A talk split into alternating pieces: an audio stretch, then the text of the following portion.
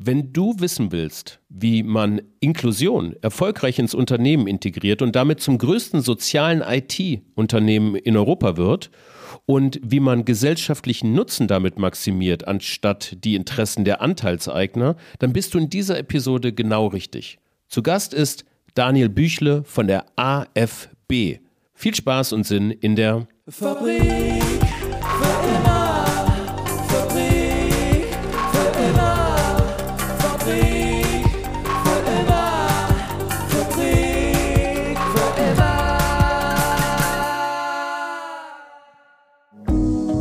Ja, hi, hi, hi. Herzlich willkommen in der Fabrik für immer, in der wir uns um eine nachhaltige Wirtschaft kümmern. Also nachhaltig im Sinne von stabile Verbindungen von Ökonomie, Ökologie und Sozialem. Das sollte ich mal öfter erwähnen, gerade für neue HörerInnen. Also an euch herzlich willkommen. Kurz zu mir, Frank Schlieder, die Verlinkung zu LinkedIn in den Show Notes. Vernetzt euch gerne mit mir. Diese Episode ist die 39. und Shame on Us. Bis dato hatten wir kein Sozialunternehmen in unserer Gedankenkantine in der Fabrik für immer. Und ähm, ja, damit werden wir uns zukünftig öfter beschäftigen.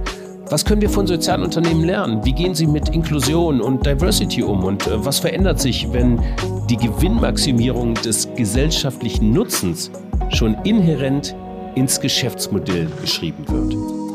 Danke an dieser Stelle übrigens an Jonas, einen unserer fleißigen Hörer aus der Community. Jonas hat uns den Ball zur heutigen Episode zugespielt und den nehmen wir dankend auf. Vielen Dank. Und auch danke an alle HörerInnen für eure rege Teilnahme und die vielen Nachrichten äh, via E-Mail als Direktnachricht bei LinkedIn für alle Themen und Gästevorschläge. Und ich verspreche euch, jeden einzelnen Vorschlag werden wir beantworten und in die Fabrik für immer aufnehmen. So, das dazu. Nun zur AFB. Nein, auf keinen Fall Alternative für Deutschland, sondern AFB steht für Arbeit für Menschen mit äh, Behinderung. Wir sind ja ein äh, Inklusionsunternehmen, das sich äh, unter anderem zum Ziel gesetzt hat, 500 äh, äh, Arbeitsplätze für Menschen mit Behinderung im IT-Umfeld zu schaffen. Und ja, deswegen diese kurze und knackige Abkürzung. Jo, das ist die Stimme von Daniel Büchle, dem Geschäftsführer der AfB. Und gleich geht's los. Heute reden wir über Green IT, weil das macht die AfB auch, und Inklusion. Und Hintergründe dazu findet ihr auf unserer Webseite fabrikfürimmer.com slash 39. Also besucht mal unsere Seite Fabrik für und für mit UE, also fabrikfuerimmer.com slash 39. So, steigen wir mal ein ins Gespräch. Erklär das vielleicht mal in zwei, drei Sätzen, was genau die AfB da eigentlich macht. Wir kommen dann ins Spiel, ähm, wenn es darum geht, nach einer Erstnutzung bei Unternehmen, Banken, Versicherungen, öffentlichen Verwaltungen, ähm, diese Geräte ähm, dazu zu bringen, ähm, noch mal ein paar Jahre ähm, ja, auf dem Buch zu kriegen, wenn ich so sagen darf. Ähm, so, da haben wir ein, ein, Konzept von, von Logistik über, über Datenlöschung, Aufarbeitung, auch Reparatur der Geräte, Reinigung, Aufrüstung ähm, und dann natürlich sehr äh, kreative Vertriebswege, ähm, über eigene äh, Geschäfte, über, über Online-Shops, über äh, gewisse äh, soziale Plattformen, wie zum Beispiel Stifter helfen, wo gemeinnützige Einrichtungen in, in Deutschland und anderen Ländern ähm, diese Geräte erhalten können. Ähm, wir machen sehr viel Spendenaktionen gemeinsam mit unseren äh, Partnern, ähm, haben durchaus auch Möglichkeiten, wirklich sehr, sehr alte Geräte ähm, noch in eine, in eine Nutzung zu bringen. Äh, muss ja auch nicht zwingend immer ein Windows-System drauf sein sein. Da gibt es dann auch Geräte, die mit, mit Linux äh, nach, nach 10 oder 15 Jahren noch funktionieren. Aber genau das ist unser, unser Business, unser Geschäft, diese Lebensdauer ähm, nach der Erstnutzung zu maximieren.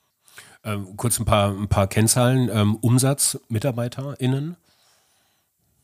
Ja, wir ähm, peilen dieses Jahr einen Umsatz von etwa 60 Millionen an äh, und haben jetzt äh, vor kurzem die Grenze der 500 äh, Mitarbeitenden äh, überschritten, auf was wir sehr stolz sind. Nur mal ganz kurz, also du sprachst es ja gerade eben an, ihr habt 60 Millionen Euro Umsatz, ihr arbeitet mit Organisationen zusammen, Behörden, größeren Unternehmen. Ich will ganz kurz mal so diese, diese, diese Wertschöpfungskette mit dir mal kurz durchtanzen im IT-Remarketing, wie das dann heißt. Ähm, wie läuft das ab? Habt ihr ähm, große Unternehmen als Vertragspartner und nimmt systematisch viele Geräte jährlich ab ähm, oder sammelt ihr ein, wo es nur geht? Wie kann ich mir das vorstellen?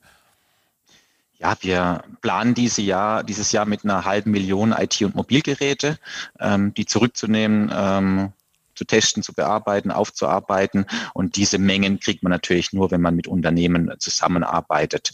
So, und, und je größer die Unternehmen, desto mehr IT-Geräte haben sie natürlich. Und deswegen sind natürlich gerade solche Partner in der Dimension von, von Otto, von Rewe, von Siemens äh, sehr spannend für uns, weil die natürlich teilweise mehrere Zehntausend äh, IT- und Mobilgeräte haben. Und äh, das sind eben die, die Unternehmen, die dann äh, die Geräte für, für drei oder für fünf Jahre im Einsatz lassen. Da mischen wir uns auch gar nicht ein. Das ist Firmenpolitik, das muss jeder selber entscheiden. Ähm, und wir ähm, arbeiten ab dem Zeitpunkt, wo diese Geräte nicht mehr benötigt werden, wo sie durch einen IT-Service-Mitarbeiter abgebaut werden. Ähm, ab dann arbeiten wir zusammen, ähm, stellen äh, Transportbehältnisse bereit, um einfach die Datensicherheit, aber auch das Thema Gefahrgut zu gewährleisten, ähm, kommen damit mit eigenem Personal und eigenem Fuhrpark vorbei, übernehmen die Geräte und bringen sie dann in die nächste AFB-Niederlassung, wobei mittlerweile auch äh, Corona-bedingt das Thema Homeoffice natürlich ein riesiges Thema ist. Und da haben wir jetzt auch erste Konstrukte, wo dann äh, Mitarbeiter Mitarbeiterinnen, die ihr Neugerät von der Firma schon direkt ins Homeoffice bekommen, eben über den äh, Versand zu uns auch direkt das äh, Gerät äh, ähm, an uns versenden können oder wir lassen es abholen. Also das hat sich jetzt äh, durch die Pandemie ein bisschen ergeben, um, um Firmen da äh, ja, um zu unterstützen. Was ist so generell jetzt ähm, die, äh, euer Weg des letzten Jahres in der Pandemie? Ja, mit dem äh, Lockdown kam natürlich eine brutale Nachfrage, äh, speziell nach, äh, nach Notebooks, äh, später dann auch nach, nach Monitoren. Ähm, kann man sich, glaube ich, ganz leicht vorstellen. Wenn es auf einmal alle daheim sind, ähm, Homeschooling machen müssen, ja, dann brauchen die, die Schülerinnen und Schüler brauchen Notebooks, ähm, die, die Enkel oder beziehungsweise die Omas, Opas wollen mit den Enkeln über, über Teams oder Skype, wie auch immer, in Kontakt bleiben. Ähm, alles wird digitaler. So und, und äh, da war die, die Nachfrage brutal. So, das haben, alle IT-Refurbisher, äh, sagen wir auch ein bisschen davon profitiert, ähm, dass auf einmal ja das, das die Nachfrage so riesig war. Andererseits ähm, sind die Firmen natürlich äh, dann auch in den teilweise in den Lockdown gegangen. Das heißt, äh, Mitarbeiterinnen, Mitarbeiter haben von zu Hause aus gearbeitet, ähm, haben aber nicht zwingend ein Notebook äh, gehabt von dem Arbeitgeber. So, das heißt, diese, diese Gebrauchtgeräte, die dann eigentlich äh, hätten zu den Refurbishern sollen, ähm, ab März 2020, die gingen dann erstmal intern zu den Mitarbeitern, die dann vielleicht das fürs Homeoffice benötigt haben. Ähm, und äh, vielleicht äh, wurden sie auch ja, ein bisschen, bisschen gebunkert, kann man sagen, weil einfach auch eine Unsicherheit am Markt war, weil natürlich die, die Hersteller dann auch Gerade zu Beginn äh, von 2020 war ein Lockdown in Asien. Das heißt, da konnten auch ganz viele IT-Geräte nicht produziert werden, die der Markt eigentlich gebraucht hätte. Also es war eine absolute Knappheit da äh, in, in 2020. Das, das ist mittlerweile etwas besser geworden. Ähm, aber die Nachfrage ist halt nach wie vor brutal. Das heißt, weltweit die ganzen Behörden stellen jetzt auf Notebooks um. Weltweit die ganzen Schulen wollen jetzt äh, Notebooks haben für die Schülerinnen und Schüler. So, das ist auf einmal eine Menge, die eigentlich gar nicht von heute auf morgen ähm, produziert werden kann. Und deswegen ähm, spüren das selbst größere Firmen, dass sie einfach, wo sie vorher ähm, innerhalb von drei, vier Tagen ein Notebook von dem Hersteller bekommen haben, jetzt teilweise Wochen oder Monate warten. Also da ist einfach die, die Situation am, am Markt noch lange nicht so, dass man von einer, von einer Entspannung, Entspannung sprechen kann. Und dementsprechend haben es die IT-Refurbisher, wir und, und auch alle Marktbegleiter nach wie vor schwer an ausreichend Mengen äh, von, von Notebooks, Tablets etc. zu kommen. Ja, absolut. Also das heißt, ähm, ähm, Lieferengpässe im Einkauf für euch, aber ähm, hohe, hohe Absätze im Verkauf heißt Lager leer, mehr oder weniger. Ne? Steigen die Preise dann? Also wie habt ihr das im Preisniveau gehalten dann?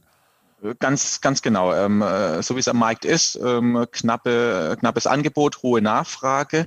Ähm, das heißt, äh, die Geräte kommen rein, werden schnell bearbeitet, gehen sofort wieder raus. Ich will jetzt nicht sagen zu jedem Preis, aber natürlich ähm, hat, sich, hat sich der Preis nicht wie in den Jahren zuvor bewegt, wo man eigentlich kontinuierlichen Wertverlust Monat pro Monat hat bei gebrauchter Ware. Logisch, weil immer neue Technologien kommen.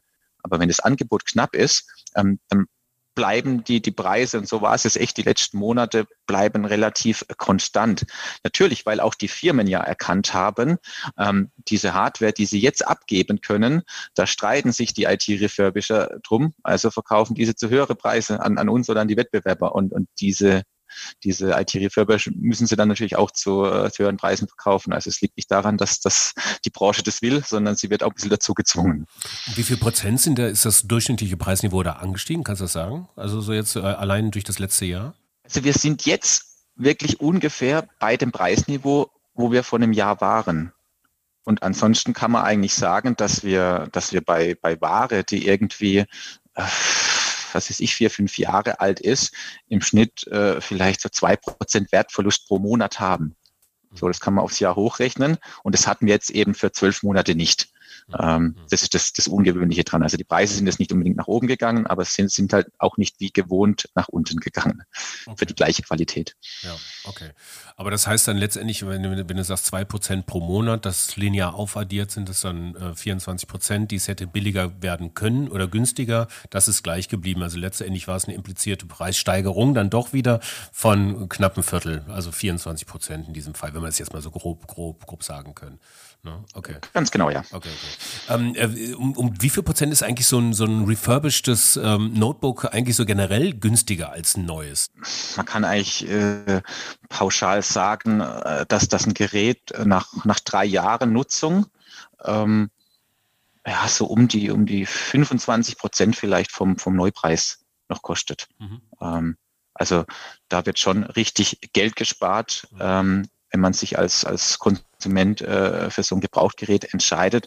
Und vor allen Dingen, es steckt ja hochwertige Technologie drin. Also das sind ja ähm, keine Billig-Notebooks, äh, keine, keine typische Konsum Consumerware, ähm, äh, wie, wie sie te teilweise in den Elektronikfachmärkten ist. Das sind Geräte, für die haben sich große Firmen ganz bewusst entschieden, weil die Mitarbeiterinnen und Mitarbeiter ordentlich für lange Zeit äh, damit arbeiten müssen und, und weil sie dann noch einen, einen, einen Service, eine Garantie von drei bis vier Jahren einkaufen. Das heißt, das sind von, von Werk ab äh, deutlich bessere oder robustere Teile teilweise angebaut, eingebaut, wie man sie in der typischen Konsumerware als Neuware äh, heutzutage bekommt. Mhm. Ähm, also von daher ähm, sind es schon hochwertige, robuste Businessgeräte, um die es da geht. Ja. Ihr seid in welchen Ländern noch aktiv? Wir sind neben äh, Deutschland auch noch in der Slowakei, in Österreich, in der Schweiz und in Frankreich tätig, haben aber diverse Partnerfirmen, die auch in weiteren Ländern äh, Niederlassungen haben. Und so holen wir zum Beispiel auch ähm, in, in Niederlanden, in, in Luxemburg, äh, in Belgien oder in Italien äh, auch Geräte ab. Also wir müssen nicht zwingend eine Niederlassung in diesem Land haben, um dort auch äh, die Services anbieten zu können. Ja, und wie viele Niederlassungen habt ihr insgesamt? Aktuell haben wir es 20 Niederlassungen, ähm, die diese Services erbringen. Ähm, ja, schön verteilt auf, auf diese fünf Länder. Der Schwerpunkt in, in, in Deutschland und dann mit mittlerweile fünf Niederlassungen kommt dann Frankreich auf Platz zwei. Ja. Und in diesen Niederlassungen, jetzt kommen wir dann zum Thema Inklusion, da sind jetzt quasi eure Mitarbeitenden, die die Geräte entgegennehmen ähm, und äh, wieder aufbereiten und fit für den Verkauf wieder machen. So. Oder was findet da noch statt? Ja, genau. Also, also zum ersten der, der wichtigste Aspekt, nämlich die Datenvernichtung. Und das ist ja auch der, der, der Hauptservice von uns äh, für unsere Partner, dass sie da wirklich nach, nach den besten Standards, äh, die es auf der Welt gibt, egal ist ob Löschen mittels Software ähm, oder Zerstörung mittels äh, Schredder, ähm, dass sie da die, die, die bestmögliche Datenvernichtung bekommen, weil da sind sensible Daten drauf, personenbezogene Daten, teilweise arbeiten wir mit Krankenhäusern oder anderen äh, Einrichtungen aus der Medizin zusammen, Behörden, äh, Verfassungsschutz und so weiter. So, da, da ist einfach die ordentliche Datenvernichtung das, das A und O im kompletten Prozess. Ähm, mit, dem, mit der Löschung der Geräte werden die Geräte natürlich auch getestet. Das heißt, wir lesen diese Konfiguration aus, wie leistungsstark ist ein Gerät, äh, Prozessor, RAM, wie groß ist die Festplatte. Das sind alles Daten, ähm, die wir nachher auch brauchen, wenn wir die Geräte wieder vermarkten, die wir aber auch an die Partner zurückspielen, dass die genau wissen, aha, diese Geräte habe ich äh, an AFB übergeben, ähm, die und die Config, weil dadurch werden ja auch die Preise ähm, äh, zum Teil definiert. So, und dann wird eben unterschieden auch bei den Geräten, handelt es sich um ein, ein PC, ein Notebook, das potenziell vom Alter her, vom Modell her für die Wiedervermarktung geeignet ist. So haben wir dann eine Chance, einen Absatz zu finden, oder ist das Gerät vielleicht so alt, ähm, dass es einfach nur noch ins Recycling gehen kann, wo wir dann eben auch den Datenträger ausbauen, aber dieses Gerät dann zerlegen, um wiederum Ersatzteile auch für die, für die, fürs Refurbishment von anderen Geräten äh, zu gewinnen. Diese zwei Wege gibt es eigentlich äh, bei uns. Und äh, bei der Aufarbeitung, nach, nach der Löschung, nach dem Test, kommt natürlich dann noch eine Reinigung von den Geräten. Wenn wir die Geräte nachher abgeben, dann wollen wir, dass die so, so sauber äh, wie möglich sind, innen sowie außen. Ähm, es kommt ein neues, legales äh, Windows 10 Betriebssystem drauf auf die Geräte, dass die Nutzer quasi direkt äh, loslegen können. Gegebenenfalls werden natürlich Geräte repariert. Nicht jedes Gerät bei uns kommt äh, in, in perfektem Zustand an. Da fehlt auch mal eine Komponente, die dann eben eingebaut wird. Ähm, ab und zu haben Geräte zu wenig Arbeitsspeicher, wo wir dann eine Aufrüstung äh, vornehmen, ähm, bevor die Geräte ja dann über diverse Vertriebswege nachher wieder in den Markt gehen. 500 Mitarbeiter oder Mitarbeiterinnen, davon wie viele ähm, mit, also wie viele Menschen mit Behinderung? Die Quote ist äh, immer ziemlich genau bei 45 Prozent. Ähm, zu einen, weil wir diese Vorgaben haben als äh, gemeinnütziges Unternehmen und als anerkanntes Inklusionsunternehmen müssen wir uns zwischen 40 bis 50 Prozent bewegen. Ähm, das heißt, wir sind eigentlich genau da im, im Mittel, weil es natürlich auch äh, je nach Neueinstellung vielleicht mal zu Schwankungen kommen kann. Ähm, passt man schon auf, dass man nicht unter die 40 und nicht über die 50 kommen. So, das sind die gesetzlichen Vorgaben und äh, das ist aber natürlich auch, auch, auch Sinn und Zweck und das, was wir gern machen. Ähm, das heißt, mit jedem neuen Arbeitsplatz, den wir irgendwie ausschreiben, ähm, geben wir es nicht vor, ob das jetzt äh, durch einen Mensch mit Behinderung oder ohne Behinderung besetzt werden soll, dürfen wir auch gar nicht, ähm, sondern da warten wir einfach ab, ähm, was an Bewerbungen reinkommt. Und da gibt es natürlich Bewerbungsgespräche und dann ist mehr oder weniger erstmal am Anfang Zufall, ob diese Stelle jetzt äh, für einen Mensch mit oder ohne Behinderung äh, ist. Und äh, dann bei der, nach den Bewerbungsgesprächen, bei der Einstellung, dann wissen wir dann Bescheid, wie die Stelle besetzt wurde. Ja. Ähm, und äh, gibt es da so bevorzugte Bereiche, wo jetzt äh, quasi Menschen mit Behinderungen arbeiten oder hängt das dann jetzt auch von der, von, von, von der Behinderung und äh, der Art der Behinderung und dem Grad der Behinderung ab? Ja, es hängt äh, schon ein bisschen von der Art ab. Ähm, natürlich äh, äh, Menschen mit zum Beispiel Querschnittslähmungen, ähm, die, die im Rollstuhl sitzen, die können wir jetzt äh, fast unmöglich in, in irgendwelchen Produktionsbereichen einsetzen, wo, wo Geräte auch, auch transportiert werden müssen. Natürlich gibt es gewisse Hilfsmittel, die man da immer machen kann, ähm, aber es ist eher ein Bereich jetzt, wo wir Menschen mit psychischen äh, Beeinträchtigungen einsetzen. Ähm, Rollifahrerinnen, Rollifahrer haben wir verstärkt im, im, im Kundenservice, im, im Verkauf, in der Verwaltung, also überall, wo es halt Büroarbeitsplätze äh, gibt. Ähm, da tut man sich da deutlich leichter und Menschen äh, mit, mit äh, psychischen Beeinträchtigungen Beeinträchtigungen, die sind dann eher in der Logistik, im Wareneingang, Löschen, Testen und so weiter, also diese Produktionsbereiche.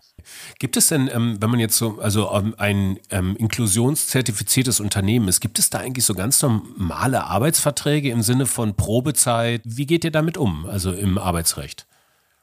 Ganz genau, da gibt es ganz normale Arbeitsverträge mit dem mehr oder weniger einzigen Unterschied, ähm, dass Menschen mit Behinderung ein zusätzliches, ein gesetzliches Recht auf, auf mehr Urlaub haben. Ähm, ansonsten sind die Arbeitsverträge gleich, ähm, sind unbefristet, es gibt eine Probezeit. Ähm, natürlich äh, gerade äh, Menschen mit Behinderung, die aus einer, aus einer Werkstatt für Menschen mit Behinderung kommen, ähm, da machen wir zum, zum Test äh, am Anfang vermehrt Praktikas.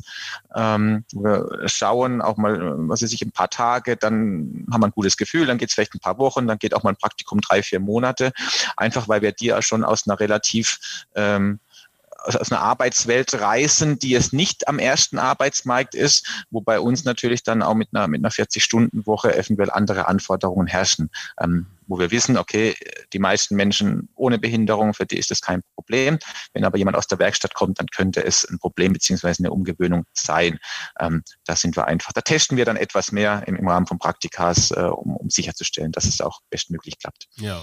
Gibt es sonst noch irgendwelche ähm, Onboarding-Prozesse ähm, oder habt ihr so standardisierte Prozesse, wie man MitarbeiterInnen dort äh, quasi jetzt ins Unternehmen bekommt oder, oder ist das so individuell, dass, dass auch jedes Onboarding Onboarding äh, auch neu gestaltet werden muss?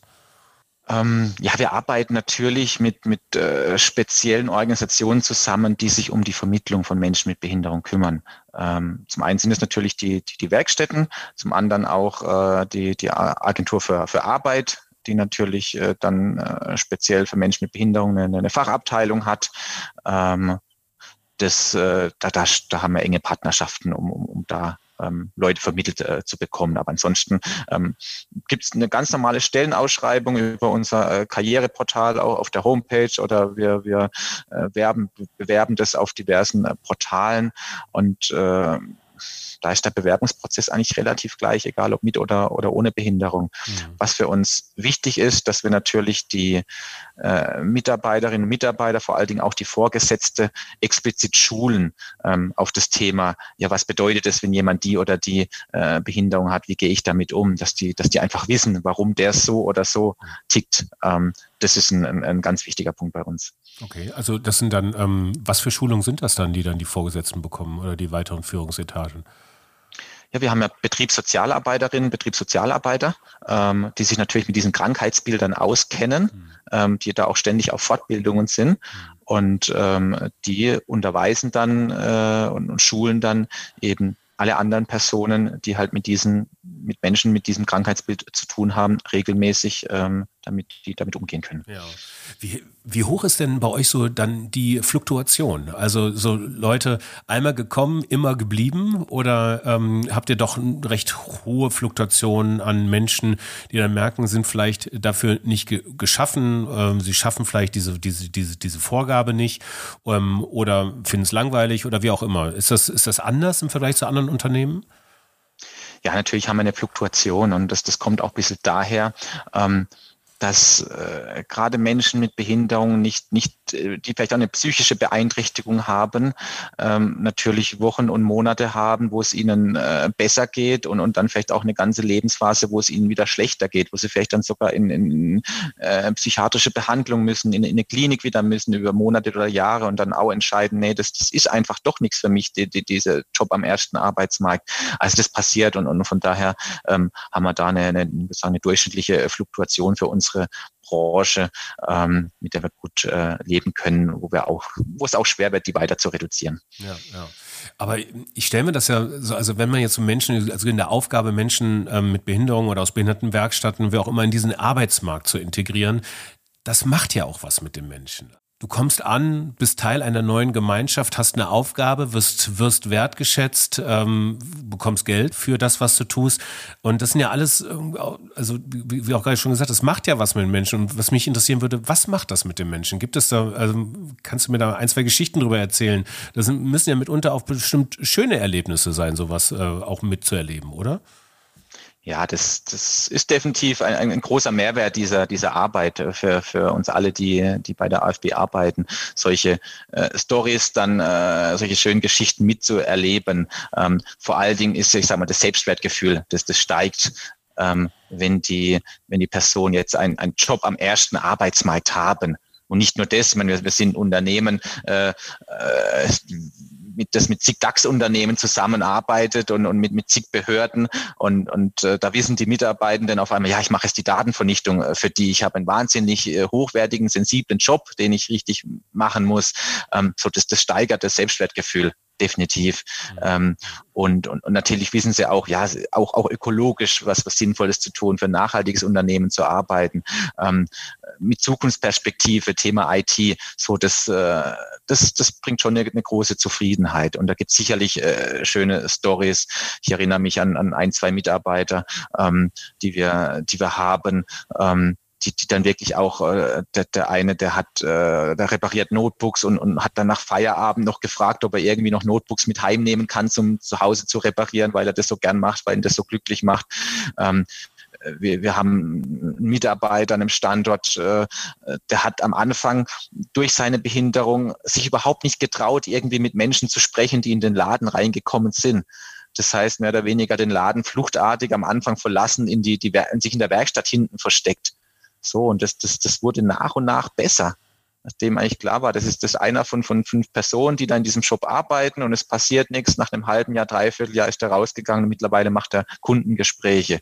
Das sind dann so diese, diese Success Stories, äh, die, die man dann wirklich, äh, glaube ich, äh, ganz, ganz hoch zu schätzen weiß. Wenn das jetzt hier UnternehmerInnen hören und sagen, hör mal, das ist, das ist toll, ich könnte mir das auch vorstellen, ein, zwei, äh, ein, zwei Abteilungen, auch, auch da ein bisschen mehr zu machen in dem Bereich, weil wir da auch eine soziale, gesellschaftliche Verantwortung spüren. Was sind so die ersten ein, zwei, drei Steps, die du ihnen raten würdest? Wie fängt man damit an? Ja, ich glaube, äh, vor allen Dingen sich mal ein bisschen informieren, auszutauschen. Und da gibt's ja wirklich, da hat sich, glaube ich, viel getan. Also ich, ich, ich habe viel Kontakt auch zu Diversity-Beauftragten. Es sind öfters halt die größeren Unternehmen, die dafür eigene Stellen schaffen, ähm, die damit auch mit diesem Thema ja mittlerweile auch Personal anwerben, ähm, Personal bekommen, indem sie sich da einfach äh, diverser ein bisschen auch, auch präsentieren. Also mittlerweile im War of Talents ist auch ein Business Case geworden teilweise. Mhm. Ähm, und äh, durch diesen Kontakt merke ich, dass es vielen Unternehmen sehr ernst ist um dieses Thema Diversity. Ähm, und da gibt es ganz viele Expertinnen, Experten, ähm, da gibt es Netzwerke dafür. Und, und das ist, glaube ich, das Wichtigste, dass man sich da mal austauscht, über die, die Erfahrung äh, spricht. Ähm, so wie es zum Beispiel beim Thema Menschen mit Behinderung ein, ein Unternehmensforum gibt, wo sich ganz viele, auch, auch größere Unternehmen zusammengeschlossen haben, die sich alle paar Monate treffen und genau über die, die Herausforderungen, äh, Chancen, Möglichkeiten und so weiter äh, sich unterhalten, sprechen und das dann auch kommunizieren. Das, das kann man, glaube ich, vor allen Dingen äh, empfehlen für, für Menschen von Unternehmen, die sich äh, vielleicht da auch äh, verstärkt engagieren wollen. Hm. Ähm Jetzt mal wieder ein Blick wieder auf euch, auf die, auf die AfB. Ähm, was steht an jetzt so in der nächsten Zeit? Kann man als Sozialunternehmen sagen, so, wir wollen Wachstum haben irgendwie? Ist das, ist, ist das so, ist das Teil der Unternehmensstrategie? Glaube, Wachstum war bei uns immer ein Thema und wird auch äh, so schnell, glaube ich, nicht, nicht weg von der Agenda kommen, mit dem, äh, mit dem Ziel, eben 500 Arbeitsplätze für Menschen mit Behinderung zu schaffen. Ähm, ja, hat man sich quasi dazu selber verdonnert zu wachsen. Mhm. Zumindest solange wir dieses Ziel noch nicht erreicht haben. Das heißt, ihr müsstet was, euch, äh, das heißt, ihr müsstet, sorry, ich einhake, ihr müsstet euch verdoppeln jetzt ungefähr. Ne? Ihr habt jetzt 500 Mitarbeitende insgesamt bei einer Quote von um die 45 Prozent, sagen wir roundabout die Hälfte. Ähm, würde das bedeuten, insgesamt gehen wir mal so mit circa äh, 1000 Mitarbeitenden irgendwie durch die Welt dann, ja? Ganz, ganz genau. Die müssen wir erstmal erreichen. Das wird noch ein harter Weg, den wir da gehen müssen. Und der geht nur mit Wachstum, wie du richtig sagst. Ähm, und äh, da, da geht auch der Trend hin. Wir merken ja, dass das Konzept gut ankommt, dass wir neue Partner gewinnen, dass das äh, äh, auch, auch die Menschen, die Gesellschaft verstärkt auf Nachhaltigkeitsaspekte achten. Ähm, natürlich äh, primärgrad ist, ist der ökologische äh, Fokus im Vordergrund. Äh, jeder will irgendwie gern ein bisschen CO2 noch einsparen, Rohstoffe schon und so weiter. Aber auch das Thema Inklusion wird, wird glaube ich, immer wichtiger. So von daher und, und auch das Thema Datenschutz, Datensicherheit, äh, Daten, Datenlöschung, Datenvernichtung wird in Zukunft nicht weniger äh, wenn es immer mehr äh, IT-Geräte durch die Digitalisierung gibt. Das heißt, ähm, wir, wir sind da eigentlich in, einem, in einer Branche, in einem Markt, wo, wo man auch wachsen kann. Natürlich, äh, so, das gibt auch viele andere, aber da müssen wir eben äh, es schaffen, durch, durch unsere Mehrwerte, die wir den, den Unternehmen und den Kunden liefern, äh, ein bisschen mehr zu wachsen als, als die anderen. Also von daher äh, ist das der, der, Haupt, der strategische Hauptfokus, äh, ganz, ganz klar. So jetzt die, die kommenden Monate geht es natürlich äh, darum, relativ gut aus der Corona-Krise irgendwie raus äh, oder gestärkt daraus zu gehen. Alles, was sich jetzt so ein bisschen ändert durch das New Normal mitzunehmen und, und das auch ein bisschen als Business Opportunity zu, zu beachten. Und, und dann glaube ich, dass wir, dass wir vielleicht ja, ab nächstes Jahr wieder richtig Gas geben können, auch was das Wachstum angeht, während wir uns dieses Jahr wahrscheinlich ein bisschen so zurückhalten müssten mit den mit neuen Niederlassungen und Standorten. Hey Daniel, vielen Dank. Ähm, für mich also total cool, äh, also diesen Weg von AFB zumindest mal so ansatzweise so anzureißen. Ich werde das oder wir werden das hier in der Fabrik für immer auf jeden Fall weiter verfolgen und ich habe auf jeden Fall auch gelernt, dass es sich bevor allem blink blink, ey, was Neues kommt jetzt neue Hardware, ich brauche das neue iPad, sonst war es einfach mal vorher ein Blick auf den AFB äh, lohnt und, und zu sagen, vielleicht kaufe ich das eine oder andere doch gebraucht, damit kann man nämlich ganz schön viel helfen auch und ähm, ja, das habe ich so mitgenommen, auch die Inklusion ganz toll. Vielen Dank und auf bald. Ich danke dir, Frank, für die Möglichkeit, uns äh, heute ein bisschen äh, zu präsentieren, darzustellen und äh, wünsche dir alles Gute für die Zukunft. Ja, das war das Gespräch mit Daniel Büchle von der AfB. Damit schließen wir unsere Gedankenkantine in der Fabrik für immer für heute. Ähm, bevor ich nur zur Ankündigung unseres nächsten Gastes komme, ein kleiner Hinweis auf die Fabrik für immer Agentur. Äh, besucht mal gerne unsere Webseite fabrikfürimmer.com. Dort seht ihr ein paar Cases, die wir gemacht haben an Bildern, Tönen und Texten, auch für eine nachhaltige Wirtschaft, für nachhaltige Marken, Produkte, Geschäftsmodelle. Da kennen wir uns ganz gut aus. Also kontaktiert uns da diesbezüglich gerne und ähm, Ja, äh, da freuen wir uns. Ähm, in der nächsten Episode kommt äh, Karin Ruppert. Sie ist systemische Organisationsentwicklerin und Diversity Coach. Und wir nehmen den Diversity-Faden auf und haben sie und uns gefragt, wie man eigentlich ein erfolgreiches Diversity Management im Unternehmen macht. Bis dahin, viel Spaß und Sinn in euren Tagen und viel Spaß und Sinn weiterhin mit der Fabrik für immer. Ciao.